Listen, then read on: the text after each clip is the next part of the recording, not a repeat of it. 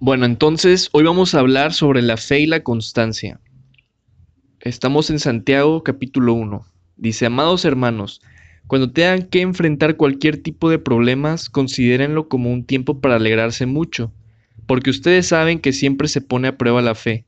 La constancia tiene una oportunidad para desarrollarse. Entonces cada vez que nosotros estemos en un tiempo de prueba, nosotros deberíamos alegrarnos en el Señor.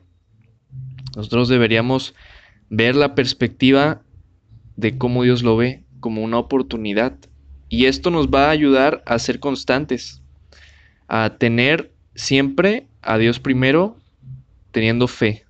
Si nosotros tenemos la fe, vamos a poder avanzar. Necesitamos creerle a Dios, necesitamos sabiduría. Aquí en el versículo 5 dice, si necesitan sabiduría, pídansela a nuestro generoso Dios y Él se las dará no los reprenderá por pedirla. Cuando se la pidan, asegúrense de que su fe sea solamente en Dios y no duden, porque una persona que duda tiene la lealtad dividida y es tan inestable como una ola del mar que el viento la arrastra y empuja de un lado a otro. O sea, imagínense una ola que viene de un lado y viene del otro. Entonces así es como está representando aquí que nuestra fe no debe de haber duda. Entonces todos los días debemos levantarnos y orar con fe. Dios, creo en esto que está pasando, creo en ti, Señor, creo que voy a salir victorioso de esta prueba porque tú me has dado la victoria, Señor. Tú me has dado fuerza, Padre, voy a seguir adelante. Aquí también dice el capítulo 1, eh, el versículo 12, Dios bendice a los que soportan con paciencia las pruebas y las tentaciones porque después de superarlas recibirán la corona de vida que Dios ha prometido a quienes lo ama. Cuando sean tentados, acuérdense de no decir, Dios me está tentando. Dios nunca es tentado a hacer el mal y jamás tienta a nadie. La tentación viene de nuestros propios deseos, los cuales nos seducen y nos arrastran. Entonces, la tentación muchas veces viene de nuestros propios deseos.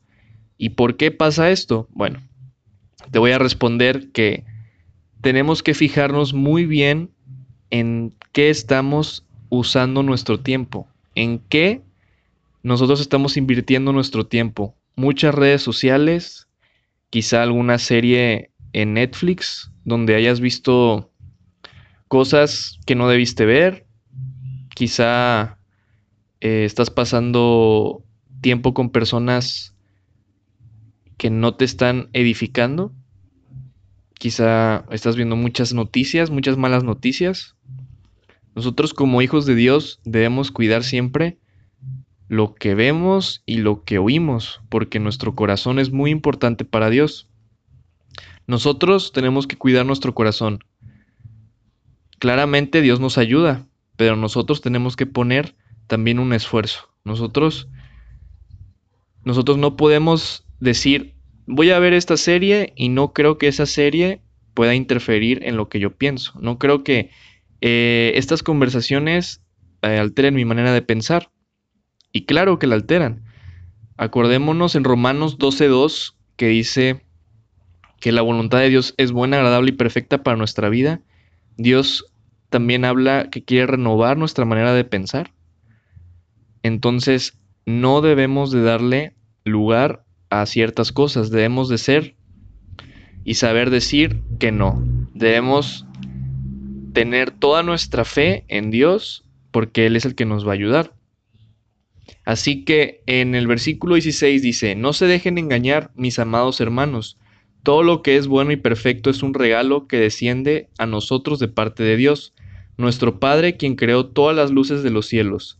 Él nunca cambia ni varía como una sombra en movimiento. Él por su propia voluntad nos hizo nacer de nuevo y por medio de la palabra de verdad que nos dio y de toda la creación nosotros llegamos a ser su valiosa posesión. Entonces para Dios nosotros somos valiosos, somos su valiosa posesión. Esa es una súper buena noticia, muy buena noticia, ya que este, Dios no cambia, Aquí dice que ni siquiera como una sombra en movimiento. Imagínense, eh, pues sí, una sombra de cualquier persona cuando va caminando va cambiando de forma, el movimiento. O sea, Dios ni siquiera cambia ni varía como una sombra en movimiento.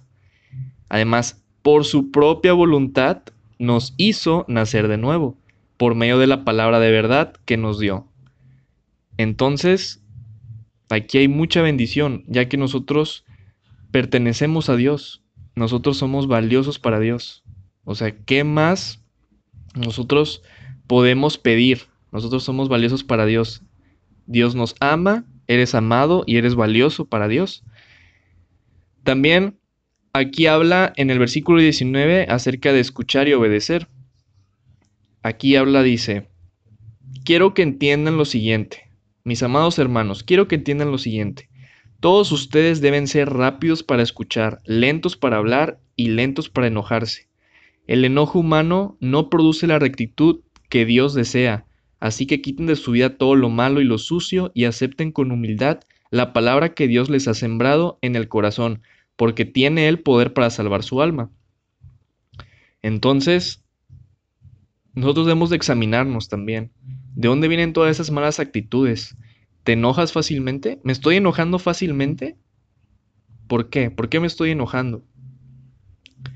Acordémonos que el enojo no produce la rectitud que Dios desea. Entonces, debemos de despojarnos de todas esas emociones. Por eso Dios nos dio dominio propio. Debemos orar todos los días, tener la fe y pedirle a Dios que, que nos dé dominio propio. O sea, que nos dé dominio propio, que no caigamos en, en nuestras emociones. Acuérdense que que esto es constante, no se puede decir una semana sí y una semana no. Eh, nosotros tenemos que tener un corazón humilde. Entonces, ¿de dónde provienen todas estas emociones? Quizá tu corazón eh, tiene envidia, quizá tu corazón está orgulloso y, y créeme que Dios quiere bendecir tu vida, pero primero Dios quiere limpiar tu corazón y tú tienes que permitir que Dios limpie tu corazón para que puedas disfrutar de lo que Dios quiere darte. Porque si no, si no limpias tu corazón, si no dejas que Dios limpie tu corazón, vas a estar en un mal camino y Dios no quiere que seas un mal camino. Dios quiere que vayas en el camino recto, un camino que no se pierde. Aquí en el versículo 23 dice, pues si escuchas la palabra pero no la obedeces, sería ver como tu cara en un espejo. Te ves a ti mismo, luego te alejas y te olvidas de cómo eres. Y así muchas veces nos pasa. Escuchamos la palabra de Dios pero no ponemos acción. Si la escuchamos, no, yo sé que tengo que orar, no, yo sé que tengo que dejar de ser envidioso, no, yo sé que tengo que dejar el orgullo. Pero realmente, en tu interior, no estás accionando, solo estás adquiriendo el conocimiento. Pero aparte del conocimiento, tenemos que accionar. Ok, ya perdí mucho tiempo en redes sociales, ya perdí mucho tiempo, es momento de acercarme con Dios otra vez. Es momento que Dios busque a Dios y que Dios me dé esa sabiduría que necesito. Entonces, prácticamente Dios quiere que nosotros tengamos constancia, que seamos constantes, que no nada más estemos como las olas del mar yendo y viniendo, no, no, no, sino firmes, firmes como una roca. Entonces, creo que Dios ha plantado una semilla en tu corazón. Doy gracias a Dios por, por esta palabra. Y, quiero orar rápidamente. Este. Gracias Señor por este día, Padre. Gracias Señor por esta tarde, Señor. Bendice a cada una de las personas que están escuchando esto, Padre. Plante en su corazón esa semilla, Señor. Que brote, Padre. Que puedan reconocer, Señor, que si tienen un corazón orgulloso, un corazón con envidia, Padre, lo entreguen a ti, Señor, para que tú los puedas limpiar y restaurar, Señor. Te doy gracias, Padre, porque sé, Señor, que tú eres el camino, Padre, tú eres la vida y no hay nada más, Señor. Tú eres quien nos ayuda, Padre. Te doy gracias, Señor, porque eres bueno. En el nombre de Cristo Jesús, bendice la vida de cada persona que está escuchando esto, Padre. Limpia su corazón. En el nombre de Cristo Jesús, que, que puedas transformar ese corazón a un corazón humilde, Señor. Un corazón conforme a tu voluntad. Te doy gracias, Señor, en el nombre de Cristo Jesús. Amén.